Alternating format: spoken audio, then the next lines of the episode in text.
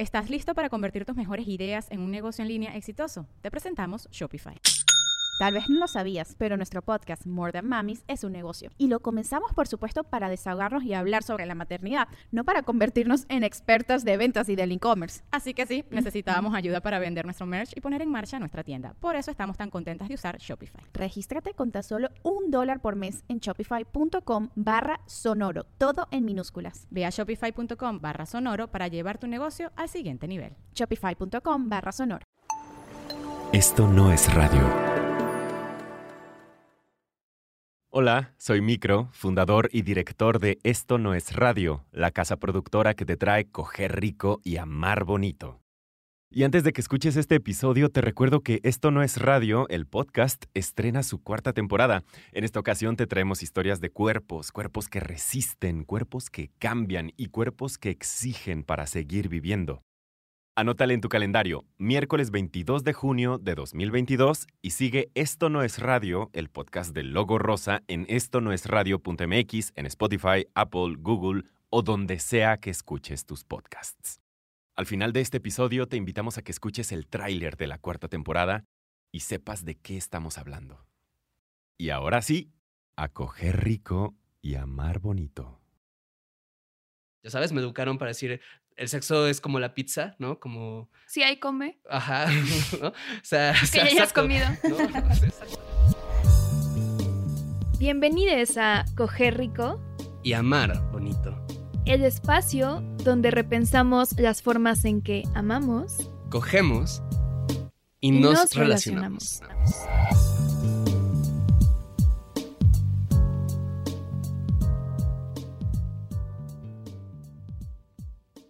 Hola, hoy tenemos a otra invitada en Coge Rico y Amar Bonito y estamos muy emocionadas. Estamos súper emocionadas porque la persona que invitamos para este episodio es una de mis personas favoritas del mundo. Es un ser humano súper, súper, súper chido, una de mis mejores amigas y también una de las mejores sexólogas que he conocido y que creo que no hay mejor persona para hablar de este tema que ella. Entonces, Delia, si te quieres presentar. Hola, eh, no, tú eres mi de mis personas favoritas. no, tú eres. Solo, solo, solo, se puede unilateralmente. solo se puede unilateral. y yo creo que tú eres de, las, de los mejores sexólogos, entonces es muy mutuo. Y bueno, obviamente también soy muy fan de, de Paola y estoy muy contenta de estar aquí. Ah, pero bueno, me tenía que presentar, ¿verdad? Así es. Eh, pues soy Delia, tengo 31 años, soy sexóloga y también soy educadora sexual. Y pues no sé, creo que ahorita a lo que más me dedico es a dar clases, es lo que más me gusta en este momento, como eh, todos estos conocimientos de sexualidad que tengo. Creo que uno de mis superpoderes es llevarlo a, espacios ¿no? donde sea como muy accesible para las personas y eso es lo que amo ahorita, como compartir desde ahí. Eh, y no sé, no sé qué más compartir de mí. Ay, que tienes una voz muy bonita. Tienes una voz muy bonita. Está muy chido porque es un Gracias. Pero bueno, oye, y antes de iniciar también, eh, porque vamos a hablar de un tema un poco denso, entonces para poder hablar de algo un poquito ligero rápidamente antes, tengo una pregunta que es muy, muy, muy importante, ¿no? A ver. Y eh, la pregunta es la siguiente. De tu respuesta eh, depende si te quedas o no en el episodio. Se van a derivar muchas decisiones después de esto. ¿no? Haz de cuenta, estás con tu novia. Ok. ¿No? Y tu novia te dice, oye, mi amor, o como sea que se digan, no sé, eh, quiero tener un trío. Ok. Y tú le dices, ok, ¿no? Y te dice, pero quiero un trío intergaláctico, ¿no? ¿Con cuál de las gemas de cristal lo tendrías? Mira, no es que haya pensado ya en esta respuesta eh, muchas veces antes, eh, pero sí, mm, ay, es que es duro. Mira, yo creo que voy a decir que con Pearl. Inesperado.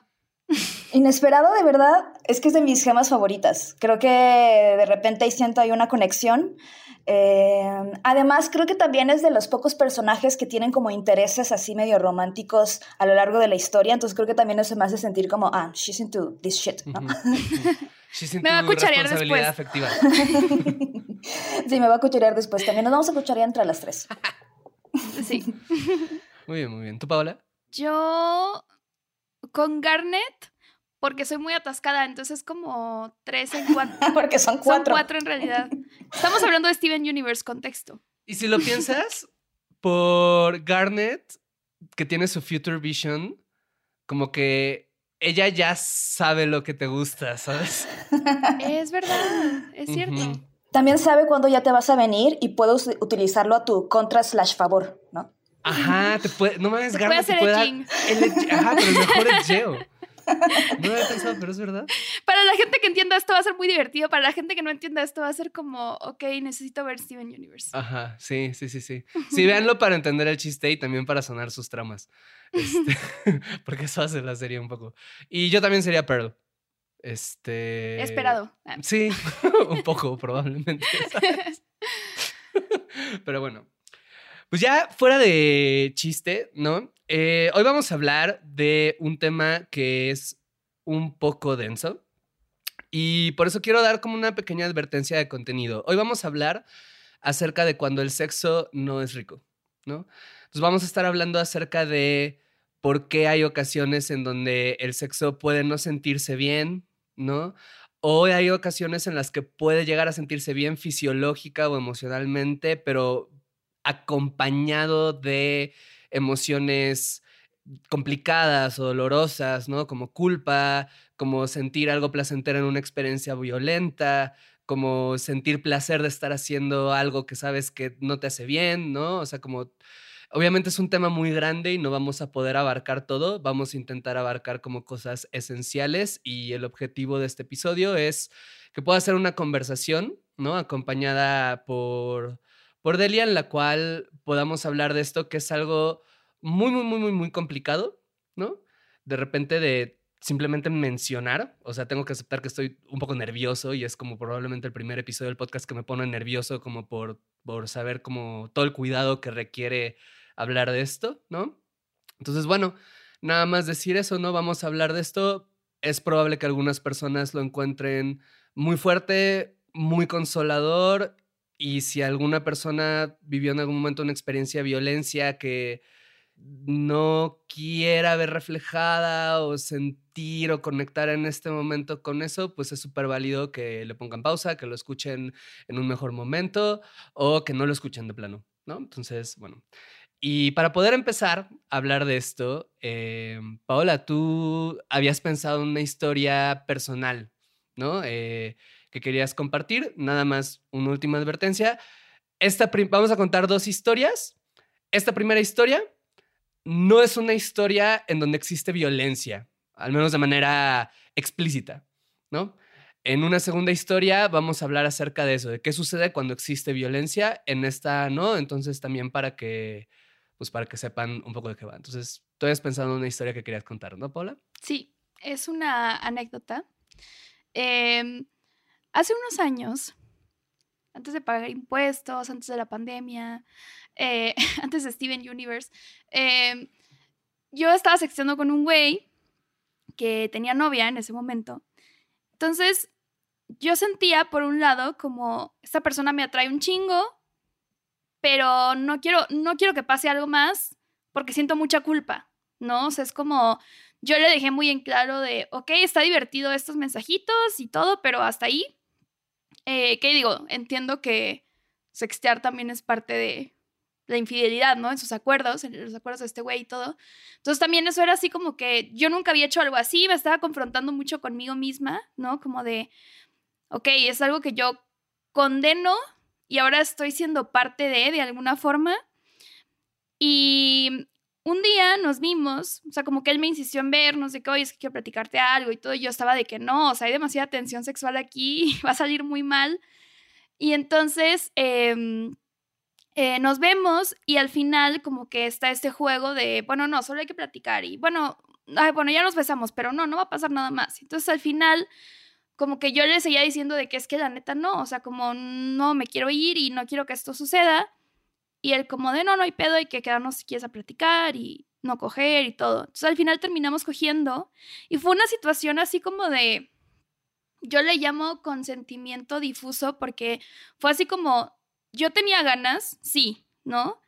Yo había dejado en claro que no quería, sí. Probablemente yo, yo estaba dando señales confusas también, ¿no?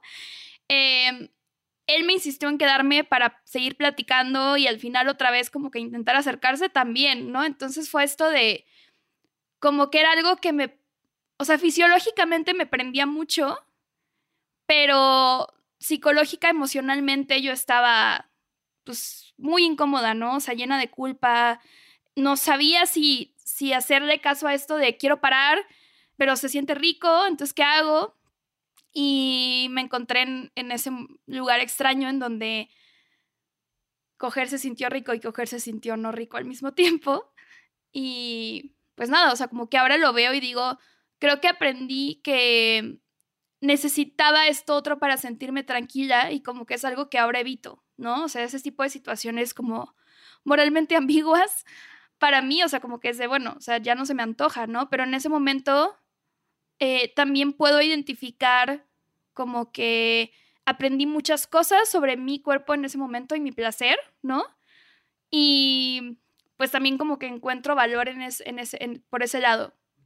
Tengo una pregunta. ¿Qué es lo que te lleva a decir que sí en ese momento? O sea, está, en ese momento que estabas como en esta ambigüedad, ¿no? Como de sí, no, eh, como estas dos fuerzas que estaban como chocando como para decidir qué hacer. ¿Qué es lo que te lleva a decir sí? Em, el hecho de que él me había dicho, por ejemplo, como de, bueno, es que yo voy a cortar con esta morra, ¿no? Y claro que eh, después resultó no ser cierto, lo cual fue también otra cosa como de, bueno, a ver, o sea, yo di consentimiento pensando que tú ya ibas a terminar con esta relación y como al final no sucede. Y yo sé que a lo mejor, me, o, sea, sea, hay gente que me puede decir, güey, pues tú sabías que en ese momento seguía teniendo novia, ¿no? O sea, como, ¿para qué te metías a eso? Pero es esto como, como digo, como consentimiento difuso de, yo dije sí pensando en esto. Y al final resultó no ser cierto. Entonces, como me hizo sentir peor después, ¿no? O sea, como que creo que fue, fue una parte eso y dos, como el, como el ya estoy aquí, ¿no? Que en ese momento, siendo mucho más joven, era como, pues ni modo que me vaya, o sea, ya nos besamos, ¿no? Como que ya, ya, ya no puedo decir que no y, y como pausar y, pues irme, ¿no?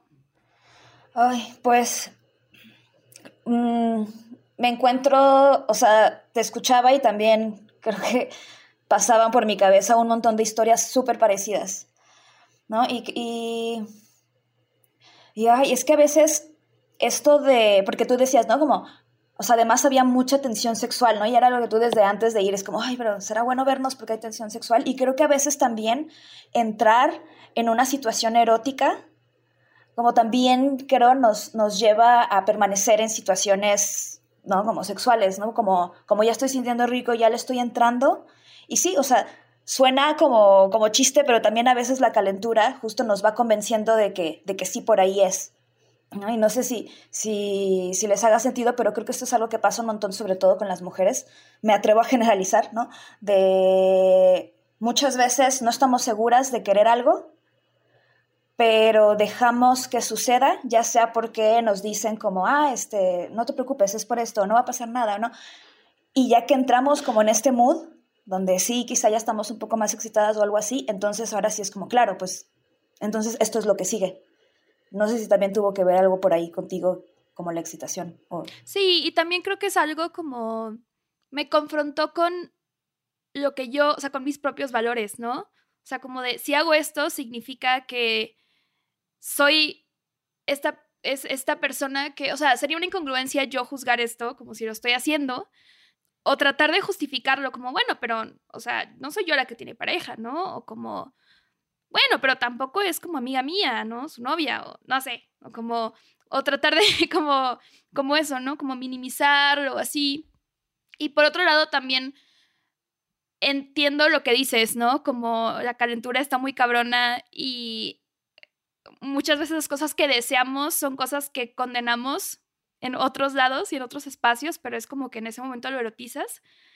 Y pues me parece interesante esto porque, por un lado, como mi cuerpo estaba sintiendo algo rico, pero tampoco estaba sintiendo lo, o sea, como el placer que podía sentir si hubieran existido esas condiciones en donde yo pudiera estar tranquila, ¿no? Entonces también aprendí eso, como de, o sea, no solo es como X tipo de, o X este, forma de estimulación o tipo de estimulación que te gusta, que te prende, sino como también eh, saber que hay como un cuidado y si yo siento que no estás cuidando a la otra persona, pues tampoco me, o sea, tampoco me siento yo cuidada por ti, ¿no? Ay, sí, y es que está bien cabrón, o sea, sí nos toca muchísimo desde que somos bien jóvenes empezar a explorar nuestra sexualidad. Bueno, creo que todo mundo, ¿no? Nos toca empezar a explorar la sexualidad lidiando con la culpa, ¿no? O sea, o sea, en esta situación fue la culpa o esta moral así, ¿no? De, pues tiene pareja, pero sí, pero no. Pero si le agregamos como todo el montón de cosas, que si nosotras tenemos que hacer esto, que si se ve bien, que si vamos muy rápido, que si está bien desear, que si está bien.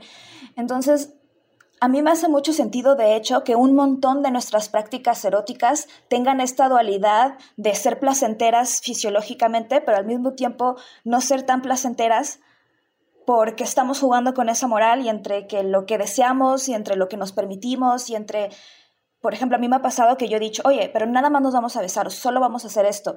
Y pues no cumplo con ese, solo vamos a hacer esto.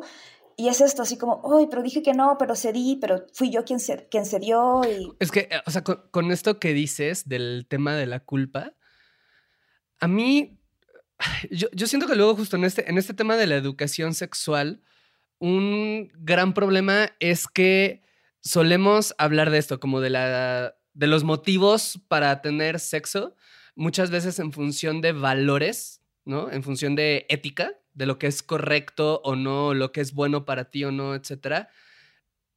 Pero a la hora hay ocasiones en que terminamos tomando las decisiones no por una cuestión de valores, sino simplemente por una cuestión de manejo de impulsos, ¿no? O sea, hay ocasiones en las que nuestros sís o nuestros nos, pero sobre todo nuestros sís, tienen que ver con estoy sintiendo un impulso, ¿no? Que en este caso es, por ejemplo, estar horny, ¿no? que no sé cómo manejar, aparecen todas estas razones enfrente de mí de por qué no debería de hacer esto, pero aún así no logro detenerme porque esto no es suficiente, ¿no? Que es algo que sucede en general con todos los impulsos, sea comerte un chocolate aunque sabes que te va a hacer daño, sea eh, consumir alguna sustancia aunque sabes que te va a dar cruda al día siguiente y no sería la mejor opción, sea hablarle, o sea, cuando tu cuerpo está en un estado de excitación, no, no solo sexual, sino excitación como alteración, una cosa que sucede es que el cuerpo busca satisfacer eso, el, cuerpo busca algo que lo, lo, regrese a un estado de homeostasis, de tranquilidad. Y es mucho más fácil cuando no tenemos justo como una educación, un, vamos a decir comillas, entrenamiento, eso, de poder entender qué está sucediendo, ¿no? Como saber tranquilizarnos, etcétera, es mucho más fácil que acabemos diciendo que sí a lo que nos va a tranquilizar en el corto plazo ¿no? Que a decirle que no, o a decirle que sí a lo que nos va a hacer sentir mejor a largo plazo. Y eso es algo que está además demostradísimo, que es un proceso que ocurre en el cerebro, ¿no? Y, que ahorita que, te escuchaba y que, que escuchaba a Delia, pensaba como que creo que ahí hay una gran falla en la educación sexual, ¿no? O sea, como que no nos enseñan a manejo de impulsos eh, más que con herramientas morales que ya sabemos que no funcionan, del mismo modo en que nunca le ha funcionado a nadie decir como no te comas ese chocolate porque X o Y, eh, que tiene que ver con moral o belleza o algo así, o no consumas esa sustancia porque X o Y que tiene que ver con lo mismo, ¿no? Sí, totalmente. Algo que también lo relaciono a esto es, es este, por ejemplo, coger sin condón en donde no hay un acuerdo previo, ¿no? O sea, es como que a lo mejor con alguien de una noche o lo que sea, y, que se puede sentir, o sea, claro que se siente rico, o sea, de estimulación se puede sentir rica, pero a nivel psicológico para algunas personas puede ser súper angustiante. Entonces eso no te deja disfrutar lo rico que está, porque es como que, ok, pero es que me voy a arrepentir de esto, voy a tener la angustia de si o sea, como si me expuse a alguna eh, ITS o no, o no, o sea, como que creo que es ese tipo de cosas en donde fisiológicamente está, está rico, pero pesa más lo otro y entonces es como, a veces ni siquiera creo que relacionamos esas dos cosas, ¿no? Es como, ay, yo creo que es porque no tuve tanta compatibilidad con la persona, yo creo que es porque, ay, estaba muy sensible ese día y es como, güey, chance fue algo muy básico como esto, ¿no? O sea, como de que eso te pudo haber estado detonando como ansiedad y a lo mejor como que no nos damos cuenta porque chance es algo como un comportamiento, pues, normalizado, no sé, como y, no lo pensamos como que, ah, eso no, no nos deja disfrutar. ¿Estás listo para convertir tus mejores ideas en un negocio en línea exitoso? Te presentamos Shopify. Tal vez no lo sabías, pero nuestro podcast More Than Mamis es un negocio y lo empezamos por supuesto para desahogarnos y hablar sobre la maternidad, no para convertirnos en expertas de ventas y del e-commerce. Así que sí, necesitábamos ayuda para vender nuestro merch y poner en marcha nuestra tienda. ¿Y cómo suena con Shopify? Llegó otra venta. Shopify es la plataforma de comercio que está revolucionando millones de negocios en todo el mundo. Ya seas un emprendedor desde tu casa o desde donde sea, Shopify es la única herramienta que necesitas para iniciar, administrar y hacer crecer tu negocio sin dificultades. Con Shopify puedo gestionar pedidos, envíos y pagos desde cualquier lugar, brindándote toda la información y estadísticas de tus ventas al detalle. Regístrate para un periodo de prueba con tan solo un dólar al mes en shopify.com barra sonoro, todo en minúsculas Ve a shopify.com barra sonoro para llevar tu negocio al siguiente nivel. Shopify.com barra sonoro. Claro, y te entiendo muchísimo porque así me acuerdo que una vez, eh, así, mi cogida con uno de mis crushes más crushes del mundo crush, pues fue con una persona que tenía pene y justo no platicamos de nada de esto. Y yo recuerdo todo como lo previo, así como cuando, cuando salimos y, ajá, y la platicada y la tensión y pero no usamos condón. Y hasta la fecha no me acuerdo de lo chido que estuvo. Sé conceptualmente que estuvo muy chido, pero no me acuerdo, pero me acuerdo muy bien de que estaba y yo no estoy diciendo nada y yo sé cuáles son todas las consecuencias y cuál no sé qué, porque además yo ya era sexóloga, o sea, este, entonces, claro, claro que hay, es que cuando estamos con otra persona, o sea, sí o sí va a ser un encuentro de mucha vulnerabilidad. ¿No? O sea, desde cómo nos cuidamos, desde si lo estoy haciendo bien, cómo me comunico, cómo digo que sí o que no. Entonces, o sea, a mí me hace mucho sentido como traer esto a la mesa, ¿no? Como el, placer fisiológico es una cosa, pero ¿a dónde nos lleva? Como a qué lugar emocional o mental nos lleva ese placer fisiológico durante y después del acto, también nos da un montón de información. Sí, y no quiero que se entienda como algo moralino, como de está mal hacer esto o así, o sea, porque igual hay gente que dice, no, a mí la neta no me afecta coger sin condón y para mí está igual de chido, y como que más bien es identificar como cuáles son tus Los triggers, específicos. Ajá.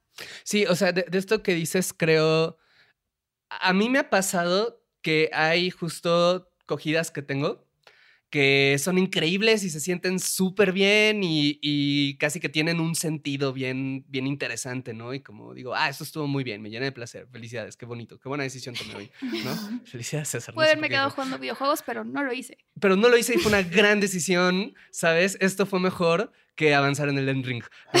Pero eh, han habido otras que sí me quedo con esta sensación de, ah, chale, me la pude haber ahorrado, ¿no? Como cogidas que pudieron ser un mail, ¿no? O sea, que dices como, esto no debí de haberlo hecho y no porque haya sucedido algo malo, algo o extremo. A veces es solo una sensación, ¿no?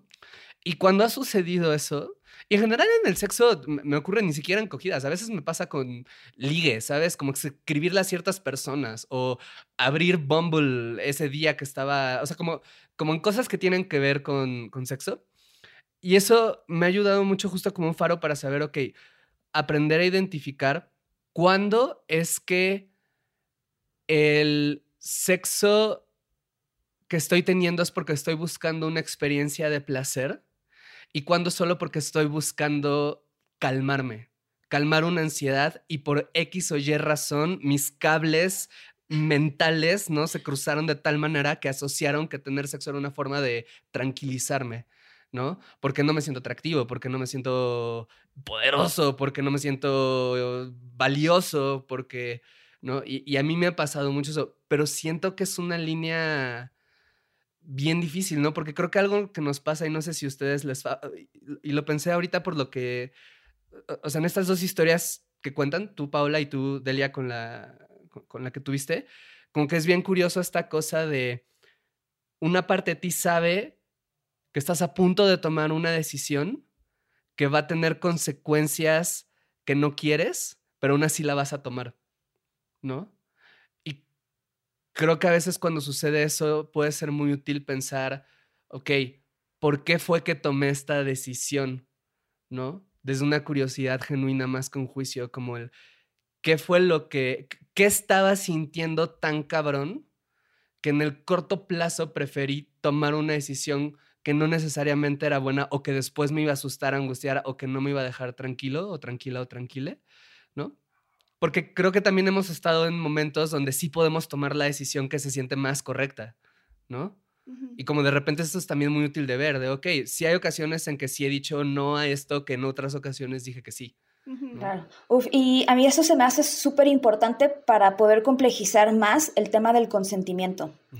¿No? Porque, a ver, esto del no es no, nos queda súper cortito, porque justo pasa eso. Hay veces en las que, y a mí me ha pasado donde yo sé que no necesariamente quiero estar ahí y seguir haciendo eso, pero justo esto que mencionas de a veces hacer como lo correcto me cuesta un poquito más que dejar, ¿no? Como que las cosas sigan su curso y, y solo estar ahí. Entonces, no sé, esto es algo que tenemos que incluir a la hora de de estar con otras personas, ¿no? Para con nosotros y para las otras personas. Y también esto, esto otro que mencionas, así, saber o preguntarnos para qué queremos coger. Porque creo que es así, es una gran mentira que queremos coger porque queremos orgasmos y porque queremos placer. A veces es porque queremos cariño, a veces es porque queremos sentirnos conectados con alguien, a veces es porque nos estamos sintiendo feos y queremos así como este rush y esto me gustó un montón porque entonces con esta información, o sea, y, y son válidas, ¿no? También son válidas todas estas eh, razones por las que queremos coger, no siempre tiene que ser la misma, pero creo que también hay una conversación mucho más honesta respecto a esto. A mí me recuerda mucho a, a e, esta propuesta que hace la rueda del consentimiento. No sé si la han platicado por acá. No. La ubico, pero no, no la hemos platicado. Bueno, esta, la rueda del consentimiento lanza una pregunta que a mí se, me hace así espectacular, ¿no? Porque lo que dice es, a ver, más o menos sabemos cuando en una relación sexual o práctica sexual, la que sea, alguien da y alguien recibe, ¿no? O sea, si yo le estoy dando sexo oral a alguien, yo soy quien da y la otra persona es quien, a quien se le hace el sexo oral, ¿no? Como entendemos esas dos, la actividad pasiva. Pero como aquí lanza otra pregunta que es, pero ¿para quién es esto?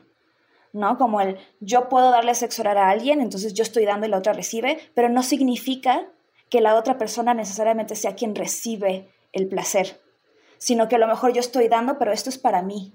Claro. ¿no? Y entonces creo que esto también puede ser súper útil a la hora de tener alguna interacción sexual que justo se sienta rico, pero no se sienta rico. Uy, y es que esto que dices, incluso en, en situaciones, eso, como que ya ni tienen que ver con áreas grises morales, me acaba de hacer muchísimo sentido cómo lo fraseas, como a mí a veces me pasa que recibir me cuesta mucho trabajo, ¿no? En parte porque siento que no estoy dando, ¿no? Y obviamente hay una historia y una trauma y lo que quieras. Pero a lo que voy es, me ha costado mucho trabajo entender esto que yo vivo cuando lo doy y que me han dicho algunas personas que también viven de, a ver, esto también lo estoy haciendo por mí, ¿no? O sea, yo estoy disfrutando esto que estoy haciendo. Yo lo estoy haciendo porque, porque sé que te gusta, pero también porque yo disfruto darte. Y definitivamente eso me pasa. O sea, puedo entenderlo en mí, pero me cuesta trabajo entenderlo desde la otra persona. Y se me hace súper interesante que esa pueda ser una pregunta a la que, o sea, esta es una cosa que se puede llegar a abordar desde el consentimiento. Sí, y que, y que además, bueno, no sé, la conversación es distinta porque a veces el consentimiento se entiende un poquito como darte permiso, ¿no? Como te puedo tocar las piernas, sí, sí me puedes tocar las piernas. Pero esa tocación de piernas, ¿cuál es el objetivo, no? Es muy distinto oye, veo que andas bien cansada, ¿te gustaría relajarte un poquito? ¿Te hago un masaje en las piernas? No, esto es algo que yo te doy, pero es para ti. A, mm, ando medio horny, hoy te ves bien guapa, te puedo tocar las piernas, ¿no? Entonces a lo mejor, ¿no? Y entonces la, el consentimiento se vuelve justo en una conversación, en un acuerdo y no tanto en un permiso. Por ejemplo, algo que me parece interesante es esto del deseo en el consentimiento, de, bueno, es que el consentimiento tiene que ser explícito y tiene que ser eh, a partir de eso, de lo que deseas, ¿no? Pero es como, bueno, hay escenarios en donde a lo mejor yo no disfruto tanto una práctica en específico. Sea, a lo mejor fisiológicamente no siento tanto haciendo X cosa, ¿no? O sea, digamos que yo besándole el cuello a alguien no me prende tanto, que es falso, ah, pero bueno, yo exhibiéndome. No, pero digamos que sí. Eh, y entonces, pero la otra persona le, le excita mucho y me lo pide y todo, entonces es como, bueno, está siendo rica la experiencia porque lo estoy haciendo por otra persona y como que no significa que el 100% de esa relación sexual tenga que ser como equitativa, entre comillas, ¿no? De quién disfrutó más y quién estimuló más a no sé quién, ¿no? Y creo que es distinto cuando una de las dos partes está siendo como negligente con lo que la otra persona quiere, a cuando se decide incluso eh, hoy todo se va a tratar de ti y este es un juego que tenemos y hoy yo solo te hago lo que tú me pidas o viceversa, ¿no? Exacto, sí. Y, se me hace bien importante esto que no, el consentimiento no siempre va a, ser, va a ser entusiasta y va a ser así lleno de deseo y de fuego. Pues no, porque claro que se vale, ¿no? Que a veces voy a permitir cosas, ¿no? De hecho, permitir es una de las cosas que entra dentro de la rueda del consentimiento, pero dentro de esta conversación explícitamente hablada. Y el que coger no se sienta rico no necesariamente es algo malo, ¿no? Porque, a ver, se vale, ¿no? Se vale que estés saliendo de una situación que ha sido muy dolorosa y que estés empezando a como a explorar, a volver a conectar físicamente con alguien y no se va a sentir bien a lo mejor las primeras 10 veces, pero es algo que a lo mejor estás queriendo y estás buscando y también está bien, ¿no? Como no es blanco-negro, como coger siempre va a ser rico y bonito. Esperemos que muchas veces sean ricas y bonitas, pero a veces van a ser incómodas, a veces van a ser torpes, a veces se van a tener que detener y va a haber llanto intermedio y está bien. Claro, claro, esto, esto que sí me hace muy importante, de nuevo trayendo como a, a cuento esto de que lo que hacemos sexualmente siempre, o sea, el acto sexual, sea el que sea, nunca existe en un vacío, o sea, siempre está ligado a un contexto de todo un ecosistema, ¿no? O sea, desde cómo está tu cuerpo en ese momento, ¿sabes? ¿Qué tanto alimento no tienes? Si hay o no una enfermedad, si hay un medicamento, si estás bien emocionalmente, si recibiste o no una buena o mala noticia hace poco, si esta persona representa o no algo en tu vida. O sea, son como un montón de factores que tampoco es como para volver loca a la gente escuchar esto. O sea, la mayoría de las veces no importan tanto o uno lo va manejando como medio en automático y ni siquiera se da cuenta que está presente, pero eh, las, las veces en donde, como bien dices, Delia, ¿no? Como no se sienta rico, como creo que antes, creo que puede ser muy útil antes de autoenjuiciarse, ¿no? Porque pasa mucho, o sea, creo que pasa mucho con hombres cis, eh, y no sé si heteros nada más, o, pero, creo que en hombres sí es mucho el tema de las disfunciones sexuales, ¿no? De que este, la eyaculación precoz, la disfunción eréctil, como esto de el, el, pero ¿por qué me está pasando esto, no? ¿Por qué estoy fallando acá? Y creo que en, en mujeres eh, cis pasa también mucho desde la, la ¿no? O sea, como el por qué no me pude venir o no ahorita, que son como dos medidores del placer como muy genderized, como muy, muy cargados por, por el género y que a veces no lo vas a, no, no, no te va a funcionar como esperas el cuerpo tal cual porque estás haciendo digestión en ese momento y coincidió, ¿sabes? Porque el medicamento que tomaste no te dejó, porque no dormiste las suficientes horas, porque este, esta persona inconscientemente te recordó una cosa que después vas a entender, pero en ese momento no lo vas a entender y en ese momento tenía sentido probablemente para tu cuerpo poner este freno, ¿no?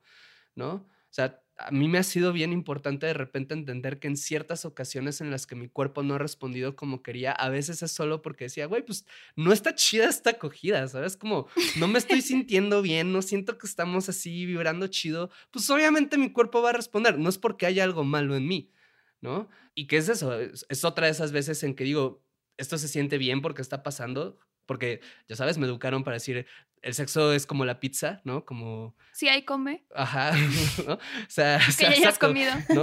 O sea, exactamente, ¿no? Este, es como, güey, pues a, a veces, a veces no, ¿sabes? Y tampoco está mal. Yo creo que pasa lo contrario, que de repente tienes muchas ganas de estar con alguien y por algo, o sea, por ejemplo, a mí me ha pasado que, o sea, en algún punto de mi vida me costaba mucho tener orgasmos, ¿no?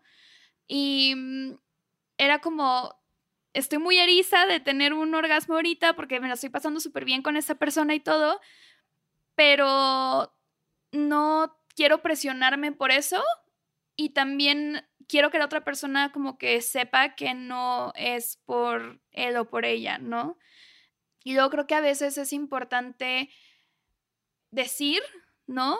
O sea, a mí me ha ayudado, ¿no? Decir como, eso se está sintiendo muy chido. Si esto otro no pasa, no es porque no le esté pasando bien, ¿no? Porque es algo que le dices a la otra persona, pero siempre que siento que también te dices a ti misma. ¿no? Ajá.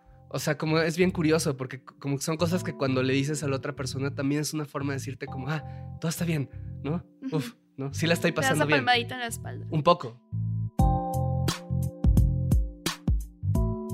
Oigan, en esto no es radio, nuestra casa productora, andamos de estreno.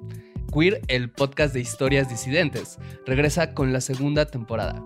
Busca este podcast en estonosradio.mx o en donde sea que escuches tus podcasts.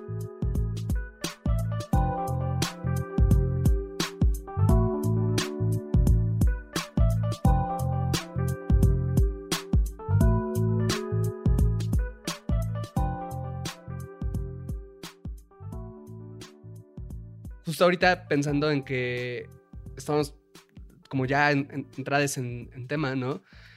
Creo que a veces, y, ahorita además aprovechando que estamos hablando de consentimiento y, y como pues todas estas cosas como raras que pueden suceder con el cuerpo, hay ocasiones en las cuales puede llegar a sentirse bien fisiológicamente algo que eh, está siendo violento, ¿no? O sea, que ya no entra en un terreno de la ambigüedad, ¿no? Sino en algo que se sabe perfectamente bien o, o- o- o al menos hay un lado, a veces no se sabe conscientemente, pero hay algo del cuerpo que está registrando como, como más explícitamente que está siendo violento, que está siendo no consensuado, que está siendo situación de abuso, ¿no? Y que puede llegar a ser raro porque a veces puede llegar a haber excitación, puede llegar a haber algo de placer fisiológico, puede llegar a haber incluso orgasmos. Esto es un fenómeno que se conoce como excitación no concordante y del cual pues probablemente ahorita vamos a hablar, ¿no? Pero para entrar en tema, pues también, Paula, tú habías igual como pensado en, una historia muy particular para ilustrar esto y poder platicarlo, ¿no? Entonces, no sé si quieras platicarnos. Em, esta historia es la historia de una amiga. La voy a contar de forma anónima. Me dio el permiso de platicarla acá. Y mm, la historia es eh, que ella estaba en una relación eh, violenta con una persona en donde pues había como abuso sexual constantemente y hubo también estimulación anal dentro de esto, ¿no? Entonces ella me cuenta como de, había algo que en mi cuerpo se sentía bien de esa exploración, pero obviamente estaba completamente ligado con esta persona, ¿no? Entonces, eso como que le, o sea, lo que le provocó fue como vetar esa práctica y decir, esto no me, o sea, esto solo me trae recuerdos dolorosos, e- entonces no puedo rescatar como que ese placer que descubrí, ¿no? Y entonces lo interesante fue que años después, ya después de hablarlo, platicarlo, trabajarlo en terapia y todo, eh, obviamente ha tenido secuelas de esto, pero también algo que se me hizo muy, muy bonito fue que eh, me platicó que un día decidió en una tienda de juguetes sexuales pedir un eh, bot plug y fue como, hoy es el día, ¿no? Hoy es el día en el que como que me reapropio de esto y pues intento a ver qué sucede si como que lo exploro ya en otro contexto completamente distinto, ¿no? O sea, como yo sola o, con mi pareja, que sé que es una persona que me ama mucho, que me respeta, que todo, ¿no? Entonces, pues lo que me parece importante de esto es hablar sobre cómo se pueden resignificar, ¿no? Como estas prácticas de placer en donde fueron en un contexto que, que fue violento. O sea, eso y también cómo platicarlo con, con futuras parejas, ¿no? O sea, creo que también ese es todo un tema de mm, tratar de que la otra persona entienda como no es por ti, sino es que pues mi cuerpo resiente este tipo de interacción, ¿no? Entonces, pues no sé, quería preguntarle a Delia, eh, por ejemplo, tú que has tratado esto, me imagino en terapia, ¿no? O sea, como que, ¿cómo es este proceso de reapropiarse, ¿no? De, del placer después de algo así. Y perdón por, por interrumpir como haciendo una adenda, me gustaría un poco si pudieras platicarnos como antes de, este proceso de resignificación, ¿por qué puede ocurrir algo así, no? O sea, como A, ¿por qué puede ocurrir que en una experiencia violenta pueda sentirse algo agradable? Y B, ahorita que estabas hablando esto, Paula, lo, lo nombraste de una manera que se me hace como súper interesante y poderosa y complicada, compleja a la vez, que es como descubrir algo que es placentero dentro de una experiencia dolorosa, violenta, ¿no? Que son cosas que aunque suenen completamente contradictorias, de hecho suceden, ¿no? Entonces, ¿cómo, cómo sucede este proceso y, cómo es esto que hice Pablo? ¿no? O sea, cómo, ¿qué hacer con esto después? Mm, pues esto que le sucedió a tu amiga, pues es esto que mencionabas, César, hace ratito, ¿no? Que es, bueno, una de las cosas es la excitación no concordante. Entonces, eh, esto nos tiene que quedar muy claro a todas las personas. El cuerpo reacciona a los estímulos y un poco hemos, este, pues nos hemos acostumbrado a que sobre todo la respuesta del cuerpo ante estímulos sexuales sí o sí tiene que ir eh, de la mano con lo que queremos y con lo que deseamos, ¿no? Entonces, esto es algo que pasa un montón y, y, es raro y me imagino que debe ser difícil para algunas personas de entender, porque es que, a ver, cuando yo estoy incómoda en un aspecto sexual, pues ni siento nada, ni lubrico o no se me para, ¿cómo es posible que haya gente que en una situación incómoda sí sientan placer? Pero pues sí pasa y, y bueno, no sé, un ejemplo o un ejemplo que yo tengo en mi vida es como las cosquillas. Las cosquillas tienen así como un trip bien raro para mí porque pues me estoy riendo a carcajadas, así de que casi que me estoy haciendo pipí de la risa, pero me incomodan tanto y entonces yo siempre quedaba como muy rara después de que alguien me hacía cosquillas. Es como me reí, siento que conecté con esta persona, pero al mismo tiempo como no es algo que yo desee, no es algo que, que busque. Y sobre todo, sobre, uy, sobre todo las cosquillas me pasaba que decir no es así, cuando el no menos vale es cuando alguien te está haciendo cosquillas, ¿no? Entonces...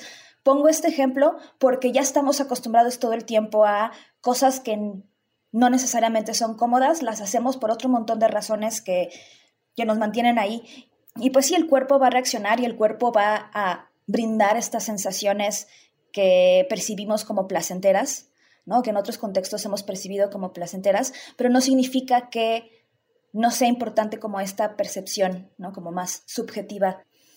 Ay, y bueno, es que este, esto que platicas en específico me hace pensar como en, una persona que alguna vez también me platicó algo así, ¿no? Como, como estaba ahí y lo vivió como una situación de abuso, ¿no? Pero además, y justo retomando el tema este de para quién son las cosas, ¿no? Como la persona le decía, es como, a ver, pero yo te estaba tocando a ti, esto era para ti. ¿Cómo se supone que fue un abuso si yo lo hice para ti?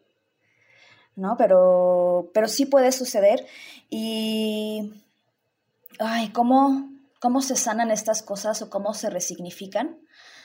No sé, creo que yo lo vería más bien como un casos en particular, ¿no? Como eh, en este caso en particular, por ejemplo, si es, no sé, yo me quedo con la pregunta de ¿es solo el sexo anal lo que le está costando resignificar? ¿Es todas las prácticas sexuales en general?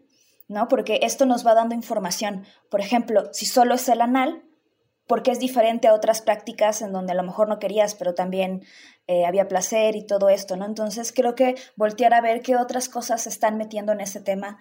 Eh, para mí es súper importante que todas las personas, eh, no creo que todas las personas se tengan que masturbar, definitivamente no creo que sea como algo así de base para todo el mundo, pero creo que sí hay que explorar cómo nos vamos sintiendo con nuestro propio cuerpo y cuál es nuestra relación con el placer. Y a partir de ahí también ir, pues justo cambiando el contexto de la práctica, ¿no? Porque hay muchas cosas que son como prácticas sexuales, pero no necesariamente las tenemos que poner en un aspecto erótico, ¿no? Como qué pasa si te toco la vulva o te toco el ano y te acaricio y, y estoy ahí cerca, pero no necesariamente en un contexto sexual, sino en un contexto de exploración o de simplemente acercarnos. Esto que dices de las cosquillas, quiero retomar varias cosas que mencionas, ¿no? Esto que dices de las cosquillas se me hace un gran, gran, gran ejemplo, ¿no? Porque, como bien dices, o sea, una persona se va a reír si le hacen cosquillas, independientemente de si lo está disfrutando o no, independientemente de si quiso o no, independientemente de, si lo desea. Exacto, independientemente, como dices, Paula, si lo hace el amor de tu vida en un jueguito erótico o si lo hace una persona desconocida en la calle, ¿no? te vas a reír, pero la risa no es reflejo de nada excepto que, es un reflejo, ¿no? O sea, excepto que se tocaron ciertas partes del cuerpo que producen cosas. Y a veces es así, ¿no? O sea, los, el, el, ano, los órganos genitales, algunas zonas del cuerpo, ¿no? O sea, a veces se, van a tener una respuesta de placer solo por estimularlas, independientemente de si quieres o no. ¿No? Y a veces no. Van a haber otras veces que no. Pero a veces sí. Y a veces es una cosa muy fisiológica, muy nomás de nuevo de, de, cosas que no tienen que ver ni siquiera con cómo está tu estado mental. O sea, solo pues el cuerpo es cuerpo y como bien dijiste, reacciona, ¿no? Un, un ejemplo que creo que puede ser sencillo de entender para, para muchas personas es este ubican, casi todas las personas tenemos momentos en donde podemos ver que se nos para o lubricamos, ¿no? Como, y no estábamos pensando en nada sexual, ¿no? Sobre todo creo que en las personas con pene, o sea, porque de repente puede ser que sea más visible, ¿no? O sea, como esta cosa de que se te para en la secundaria en medio de la clase de matemáticas, ¿no? Y dices como, me están excitando los números, ¿no? Y, sabes que no, o sea, o, igual y alguien sí, ¿no? Pero, pero, pero en general sabes que no, sabes que solo es algo que, que, tu cuerpo hace, ¿no? Eso es excitación no concordante también, ¿no? O sea, el cuerpo se excita aunque la mente no desee y a veces puede ser al revés. Muchas de las disfunciones sexuales son eso. Si alguna vez justo han estado en la situación en donde tienen muchas ganas, pero no se les para o no lubrican o lo que sea, también es eso, ¿no? Entonces, eso es como una cosa que, que, quiero retomar. Otra cosa que quiero retomar, que se me hace súper, súper importante lo que dices, Delia, es el tema del como que en esta pregunta de qué hacer, creo que es muy útil pensarlo como dices, caso por caso, ¿no? Porque cada quien va a vivir estas experiencias de formas distintas y aunque suelen haber ciertas cuestiones comunes entre personas que viven ciertas prácticas violentas, ¿no? Cómo se signifique, dónde cruce, qué, qué, qué, cómo se conecte con experiencias pasadas, ¿no? Lo que dices, si es una cosa generalizada del cuerpo, si se focaliza en una sola zona, en una, o si incluso ni siquiera se asocia al cuerpo, sino se asocia a la canción que estaba sonando, a la hora del día, a, otras cosas, ¿no? O sea, ¿a qué conecta el trauma? Eso es una cosa que, que, que depende de persona en persona y que, como bien también mencionas, Delia, creo que es bien útil cuando se cambia el contexto un poco para permitir esa exploración cuando la persona quiera, ¿no? Que en el caso de esta persona, el cambio de contexto tiene que ver con pareja, ¿no? Tiene que ver con, ok, ¿qué pasa si hago esta misma práctica, pero ahora en un espacio seguro? Pero a veces puede ser como súper dices, Delia, ¿no? O sea, este, de hecho, esto, es algo que los sexólogos hacemos mucho, ¿no? O sea, como con personas que tienen justo algún tipo de trauma, de repente eh, hacer ejercicios, más bien invitarles como a hacer ejercicios de tacto que no es asociado a lo erótico, como que puede de repente hasta ir generando otros caminitos en el cerebro que permiten reacciones menos intensas de emoción y por lo tanto poder ir sanando poco a poco, ¿no? Yo lo pienso también en este discurso de la, la buena víctima o la mala víctima, como de tienes que guardar un luto, ¿no? O sea, como que viviste esta, o sea, este abuso sexual y no se te permite como que ser un ser deseante y como que erótico porque es como tienes que verte como triste, tienes que no estar buscando como sexo y creo que es, o sea, una visión como muy católica, muy culpabilizante, ¿no? O sea, como incluso estas frases horribles como de, te quitaron tu virginidad o como que ya no eres virgen y así, cuando es como, güey, yo ni siquiera decidí tener sexo con esa persona y ahora además me están aventando esta carga de que... No, yo, yo ni siquiera decidí ser virgen, ¿no? Fue algo como que me dijeron como que de repente era porque... Ajá. Sí, exacto. O sea, como. Naces virgen, no te hacen. sí, nos hacen, ¿no? Ajá. Sí. sí, sí, sí. O sea, como de, de entrada es como súper absurdo pensar en como, pues el concepto de la virginidad. Pero además de eso, es como. Ya eres una puta, ¿no? Porque tienes esta experiencia que tú ni pediste. Y creo que, o sea, de entre las muchas formas en que alguien puede como resignificarlo, eh, una que yo he escuchado de algunas personas, que obviamente no es, o sea, no, no es como que esa va a ser la misma para todos, ¿no? Pero yo me acuerdo mucho de una amiga que me platicó, o sea, vivió una situación de, de abuso como en una peda y obviamente le dolió mucho y fue como muy fuerte para ella, pero por otro lado, como que al otro día fue y se cogió a su eh, crush, no sé, ¿no? Y, y, me acuerdo que me dijo algo así como de, yo no quiero dejar de coger ni un día después de esto. O sea, claro que es algo que me duele, claro que es algo como que tengo que platicar y tengo como que cenar, pero aunque me esté siendo difícil, yo eso es lo que quiero. Y digo, no es algo que pueda o quiera hacer todo el mundo, ¿no? Pero como que para ella sí fue importante esto. Sí, y este tema es súper importante porque, o sea, así como tenemos el deber ser en todos los temas, también hay un deber ser en justo lo que dices, ¿no? ¿Cómo tiene que ser una víctima? Y no hay una manera correcta, ¿no? De reaccionar ante una situación de abuso, ¿no? Entonces, sí, incluso puedes tener una situación de abuso sexual o de dolor eh, durante el sexo y todo esto, y justo no, no tiene que significar que entonces tu experiencia erótica o tu placer tiene que cambiar. Sí. La única persona que puede decidir un poco qué hacer con esto es la persona que lo, que lo vivió, ¿no? Y no solo es la que puede decidir, o sea, es la que tiene el, la única prerrogativa de qué intentar, de qué no intentar, de qué acercarse, de qué no acercarse, de qué cosas dice, esto duele tanto en este instante de mi vida que no quiero... No quiero que nadie me toque. No quiero que nadie me toque, ni siquiera yo, ¿no? O esto duele, pero duele de una manera que quiero transformarlo, quiero dejar de sentirlo, quiero que sea otra cosa, o encontré algo valioso dentro de esto y quiero sacar este diamantito alrededor de toda la pila de mierda, ¿no? O sea, como también es algo como, o sea, al final del día es, o sea, regreso a lo que mencionó Delia, ¿no?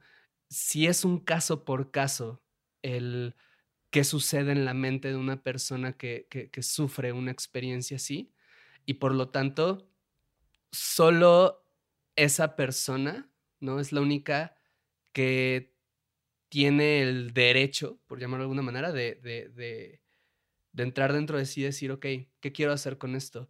Y se vale no hacer nada porque abrume, ¿no? O sea, un poco regresando a lo que hablábamos del inicio, no es, no es un tema de moral, de deconstrucción, de sanar, a veces es un tema de pura fisiología, a veces es un tema de si te acabas de romper el pie, hay gente que tiene el pie roto y no va a poder caminar, por mucho que quiera, por mucho que tenga el mindset de bla, bla, bla, y tú puedes, el dolor va a ser tan intenso que no va a poder caminar y va a necesitar primero aprender a no poner el pie sobre el piso para poder después hacer todo ese proceso de, de, de, ¿sabes? O sea, a veces también es una cosa de si está doliendo mucho, si no se puede, pues en una de esas lo que, lo que puede que valga la pena decidir es solo darle chance a que ese dolor vaya cediendo un poco para que luego pueda hacerse este trabajo.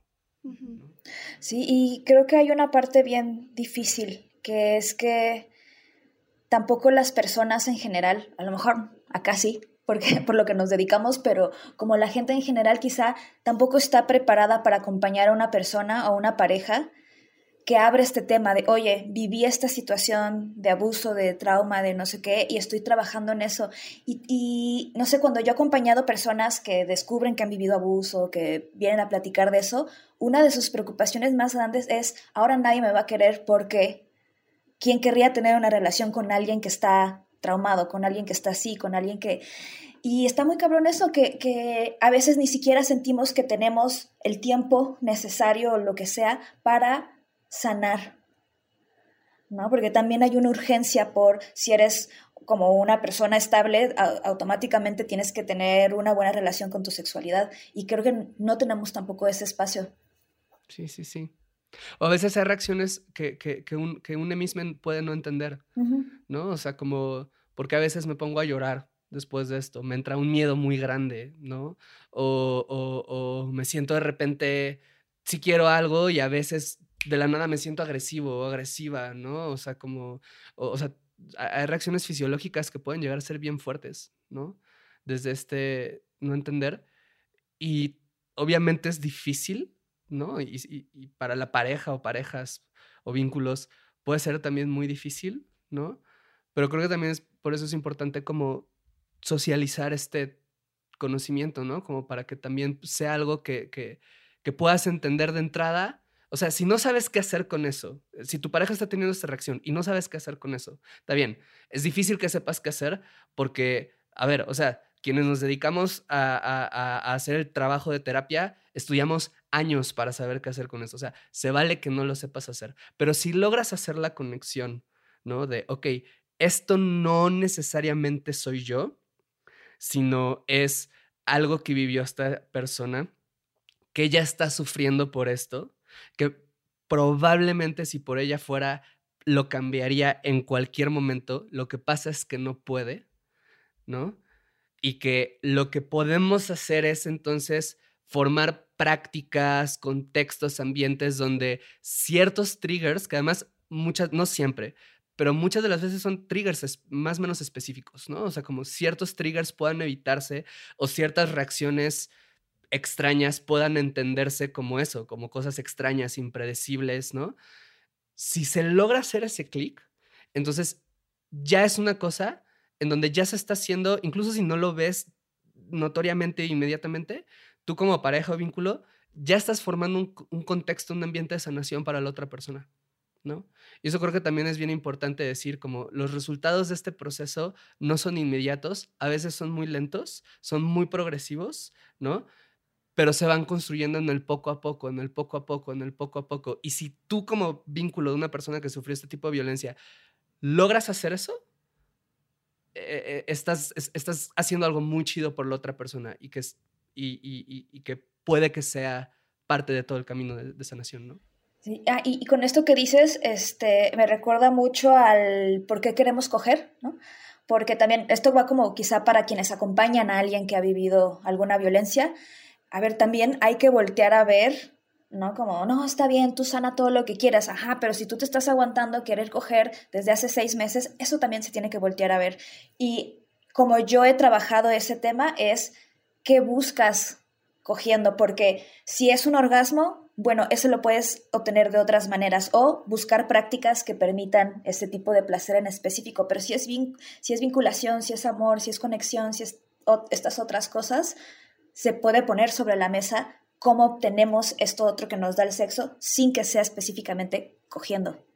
Que, eh, o sea, creo que es importante también pensar en qué mensajes estamos dando sobre sexualidad cuando hablamos de esto de sexualidad positiva y placentera y todo, que no sea como un imperativo de tienes que tener el sexo más rico y con más orgasmos y, y empodérate, hermana, y no sé qué, ¿no? Porque es como, ha de ser muy frustrante, pues, para personas que es como de, tú me estás hablando de cómo tener multiorgasmos y yo estoy tratando de sentirme cómoda con que alguien me vuelva a tocar, ¿no? O sea, y obviamente no se puede abarcar todo en un mensaje de, en un TikTok o no sé, de educación sexual, pero creo que sí es importante em, pues tratar de ser un poco más sensibles con esos mensajes. De hecho, sí salió la idea de este episodio. Así salió, una amiga nos dijo como de, me mama su podcast y esto, pero me, cada que escucho el nombre me genera como este ruido de coger es rico, porque para mí coger no siempre es rico por esto y esto, ¿no? Y fue como, tienes toda la razón. Sí, o sea, justo cuando nos dijo esto fue que, pues bueno, de entrada como que lo, lo, notamos, ¿no? y y eso creo que también está bien chido, ¿no? O sea, porque gracias a que esta amiga nos dijo esto, a, a nosotros que somos comunicadores como del tema, digamos, se hace este episodio que idealmente ojalá escuchen personas y que pueda hacer una de esas muchas cosas que suceden, ¿no? O sea, como, pero lo que voy es como, creo que por eso es bien importante también que se hable, ¿no? O sea, porque, como dices, ¿no? O sea, a ver, es bien importante que mucha de la educación sexual vaya orientada a eso, al placer, a todas las posibilidades del placer. Y una de esas posibilidades es que no exista, o que no se pueda acceder, o que sea doloroso, o que sea raro, y se tiene que tocar, ¿no? Sí, creo que también esto de, por ejemplo, tratar de arreglar o parchar como que estos traumas sexuales que tenemos, pues, casi generacionales, ¿no? O sea, como con, ay, cómprate otro juguete sexual y ya con eso, ¿no? O este, no, es que tienes que mm, sentirte como hot tú primero y amarte antes de, o sea, como no se lo pidas a otra persona, ¿no? O, pues sí, como, como que estás, estos mandatos ahora desde este otro lado, ¿no? O sea, como que antes eran no cojas, tienes que llegar virgen al matrimonio y todo, y ahora es como, tienes que coger un chingo, tienes que sentirte cómoda con el sexo casual porque eso es como no sé, como la forma de liberarte sexualmente. O regresamos a, un poco lo inicio. Tienes que decir que no en ciertas circunstancias y decir que sí en ciertas circunstancias y o lo feminista es que te guste esto, o lo deconstruido es que te guste esto, o lo hashtag nuevas masculinidades es que te guste o no te guste esto, ¿sabes? O sea... Y tienes que saber qué te gusta y además tienes que saber comunicarlo. Bien y en forma, y pedirlo. Y en todo momento y en toda circunstancia y a todo tipo de personas y en todos los... Y es como, güey, espérate, no, o sea, no, no, no, está, no estás viendo, güey, que no sé qué poner en Netflix, ¿no? O sea, no estás, no estás viendo que así abro, abro así la, la app de comida y me paso más tiempo pensando qué elegir, ¿no? De lo que voy a pasar comiéndola y todavía quieres que haga esto en un momento de tanta tensión. Claro, crecemos así preguntándonos si Jesús nos alcanza a ver debajo de la sábana. O sea, ¿Cómo pasamos de no tener información y de no hablar a automáticamente, mm, sábelo todo y ten todos los orgasmos? Y justo esto que mencionas, Paula, ¿no? No, no, no tiene sentido. A ver, es una realidad que vivimos en una cultura de violación, ¿no? Que es esta cultura que no necesariamente dice la violación es buena, pero sí permite que se normalicen las prácticas violentas, ¿no? O sea, la primera vez está llena de mitos que hablan de violencia sexual, como es normal que te tiene que doler, es normal que tienes que sangrar que, o sea, que todas las personas estamos llenas de experiencias eróticas no chidas y dolorosas en cualquier sentido del dolor que le encontremos, ¿no? Emocional o físicas. Sí.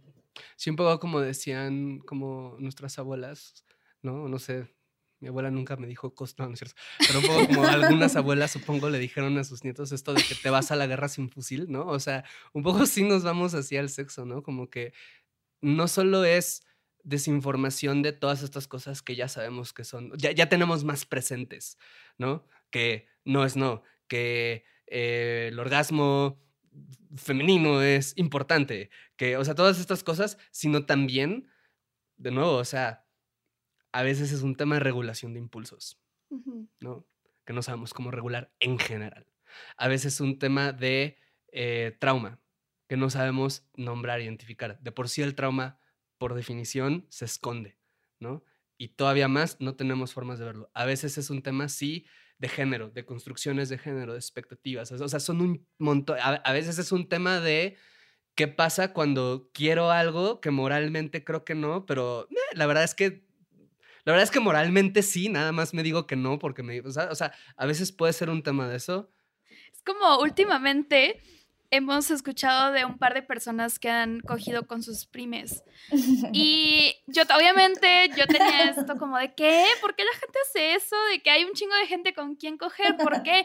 Pero luego me, o sea, me lo contaban y yo decía como, la neta, si te la pasaste chido, si, o sea, fue consensuado, es como, entre pues adultos, ¿no? O sea, ajá. ajá. ¿no? O sea, como que hay muchas líneas muy difusas que dicen como, bueno, ¿qué es lo que estoy juzgando? ¿Qué es lo que no? cómo se contextualiza. O sea, hay cosas bien raras, ¿no? Me da un poco de risa porque sé que eres de Monterrey, Paola. Sí, entonces también es como de que, ¿cómo te sorprende? ¿Por qué la gente con sus primos? Pero bueno. Bueno, tú, tú, tú, tú también eres del norte, tampoco, tampoco te quedas tan atrás, ¿eh? Sí, todo de que, ay, no, tú, yo estoy muy lejos. de Aquí Tampico". el, aquí el único que salva soy yo, que soy de Puebla, y pues a nosotros sí nos educaron de una manera católica ¿no? y, y, este, y de buenas costumbres. y, ¿no? Pero bueno. Este, Delia, ¿hay algo que te gustaría decir para ir cerrando como este tema, ¿no? De todo lo que estuvimos hablando, que además fue un montón, ¿no? Eh, algo con lo que a ti te gustaría cerrar.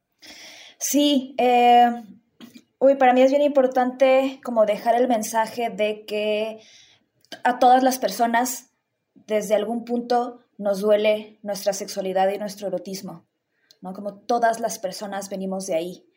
Eh, entonces, como recordar que eso, como yo y como las personas con las que me voy a compartir también tienen historias de, de, dolor y, y, y esto. Y la otra es, no hay prisa, ¿no? No hay prisa, no importa en qué punto de tu sanación ahorita estés, como estás en el punto correcto, ¿no? Que, que tener una vida sexual súper placentera y rica y bonita no se convierta, ¿no? Como en un nuevo objetivo, ¿no? A cumplir para ser personas decentes y, y realizadas. Y amables y deseables y felices. Y... Claro, como tener muchísima paciencia y muchísima cariño, ¿no? Y, y, pues solo cosas lindas para nosotros y nuestro proceso. Creo que es lo más relevante y es lo más sexo positivo que hay. Yo pienso, ahorita que hablabas como de no hay prisa, me acordé de una vez que fui a una charla sobre mm, placer sexual femenino, no me acuerdo exactamente, pero algo así, ¿no? Como de conocer tu anatomía, este, como la brecha orgásmica y todo esto, y estaba una señora como de 60 años y levantó la mano y dijo como, yo me acabo de divorciar, nunca he tenido un orgasmo y vine porque no es demasiado tarde. Y fue como, sí, o sea, yo siempre pienso en esa señora. Totalmente. Y de hecho, los, o sea, hay un chingo de estudios que hablan de que hay muchas personas eh, de la tercera edad que hablan, es, es, casi una consistencia de repente, o bueno, no una consistencia, pero es algo de hecho bastante más normal de lo que pensamos. Hay muchas personas de la tercera edad que hablan de que el mejor sexo de su vida lo empezaron a tener en la vejez, ¿no? O sea, porque dicen, es el momento en donde ya, ¿sabes? Ya, fuck it todo, ya mi cuerpo ya es viejo, ya no quiero complacer a nadie, ya, bla, bla, o sea, ya solo quiero... Y es una cosa que muchas personas cuentan y muchas otras mueren sin saber lo que es un orgasmo o muchas otras eh, mueren sin siquiera reconocer que, que, que, había algo más, ¿no? Y, y, y, quizás deseándolo, ¿no? Pero también hay muchas que hablan de esto, ¿no? Entonces esto que, que dicen se me hace también súper importante, ¿no? El, hay tiempo, ¿no? O sea, el, el, el animal más peligroso del mundo es el animal que está asustado, es el animal que está arrinconado, ¿no? Es el animal que más va a reaccionar desde un lugar de falta de control, ¿no? Y cuando nos sentimos así, ¿no? Tiene sentido que tengamos reacciones complicadas y tiene sentido que nos cueste trabajo tener paciencia. O sea, tenernos paciencia es una cosa que, de nuevo, si lo ponemos como un imperativo moral, siempre vamos a fallar porque es muy difícil. ¿No? Porque es una práctica diaria que más veces de las que no, no lo vamos a lograr, pero esas veces que sí, creo que es importante eso, ¿no? Como entenderlas y conceptualizarlas y decir, ok, hoy me pude tener paciencia y a veces va a ser más fácil y a veces va a ser más difícil, ¿no? Y si me está costando trabajo tenerme paciencia, es porque estoy probablemente en un dolor o en una angustia muy intensa. Pues eh, yo nada más quiero agradecerte muchísimo, Delia, por estar acá, por todo tu conocimiento, toda tu sensibilidad. En serio, me emocionó muchísimo que, que, que pudieras estar aquí y te lo agradezco muchísimo. Gracias por, por darte este tiempo, ¿no? Y también agradecerle a, a, la persona que nos contó esta historia, ¿no? Y que nos dijo de este podcast, porque justo, bueno, espero que lo hayamos podido hablar con, con el mayor de los respetos y sensibilidades.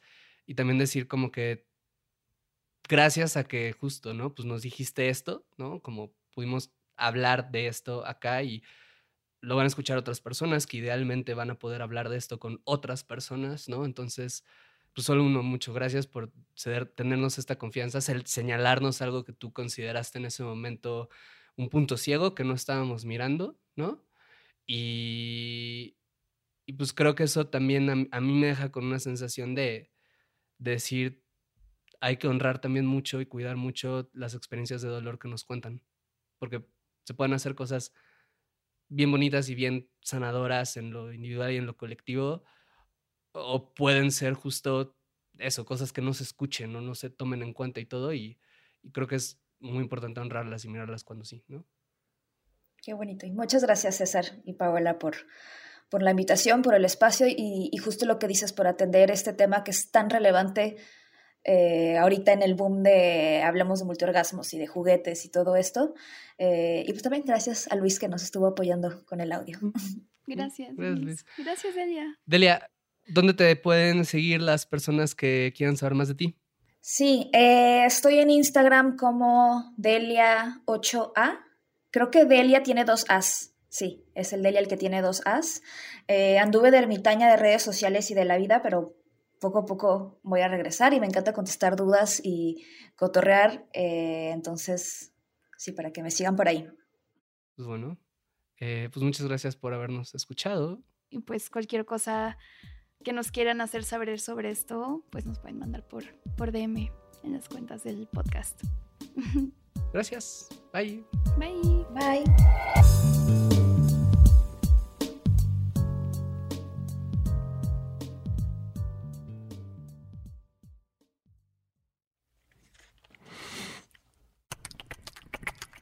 Somos cuerpos. Somos lo que pensamos. Somos lo que deseamos. Eh, pregunto, este, ¿quién es el entrenador de las Chivas? Ya llego con él y le digo, ¿se está jugando con registros o, o puede meter un cachirul? Por eso, en esta cuarta temporada de Esto no es radio, contamos historias de cuerpos que, que resisten. Seguimos poniendo el cuerpo. Si lo dices porque a ti no te tuve miedo, no te tengo miedo ni a ti ni a nadie. Ustedes los matan por nada. Si yo pierdo la vida defendiendo a mi familia, yo imagino que la vale, ¿no? Cuerpos que cambian. Es muy fácil de entender. Vas a crecer. Y, y sientes que no lo estás haciendo bien. Te hace hasta replantearte si en realidad voy a ser suficientemente bueno. Cuerpos que sobreviven. Como por instinto fue eh, tirarnos en la arena y meternos abajo la, de la camioneta. Entonces pasa el avión y vuelven otras explosiones. No recuerdo exactamente cuántas. El doctor necesita que alguien le ayude porque con una mano abre el párpado y con la otra inserta la jeringa. Cuerpos que exigen. Todo Guadalajara está viendo esta transmisión, la sociedad está de testigo. Si acaso me llegan a pegar un tiro, por pura inercia, voy a jalar el gatillo. Historias de gente que pone el cuerpo, porque al final es lo único que tenemos. Esto no es radio. Historias para seguir viviendo y acuerpando y escuchando. Y de repente encuentras un dolor muy grande en esa familia. Y amando. Y después supongo que por el miedo a que se pierda el clan. Y abrazando. Adopta a un niño. Y creciendo. Siempre, aunque yo diga que estoy cansada, yo digo, no, yo tengo que seguir luchando.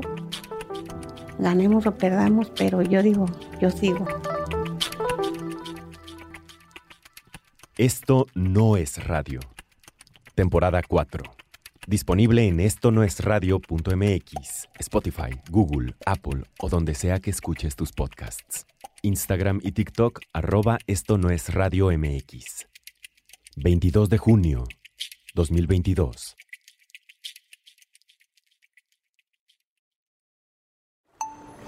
Esto no es radio. ¿Estás listo para convertir tus mejores ideas en un negocio en línea exitoso? Te presentamos Shopify.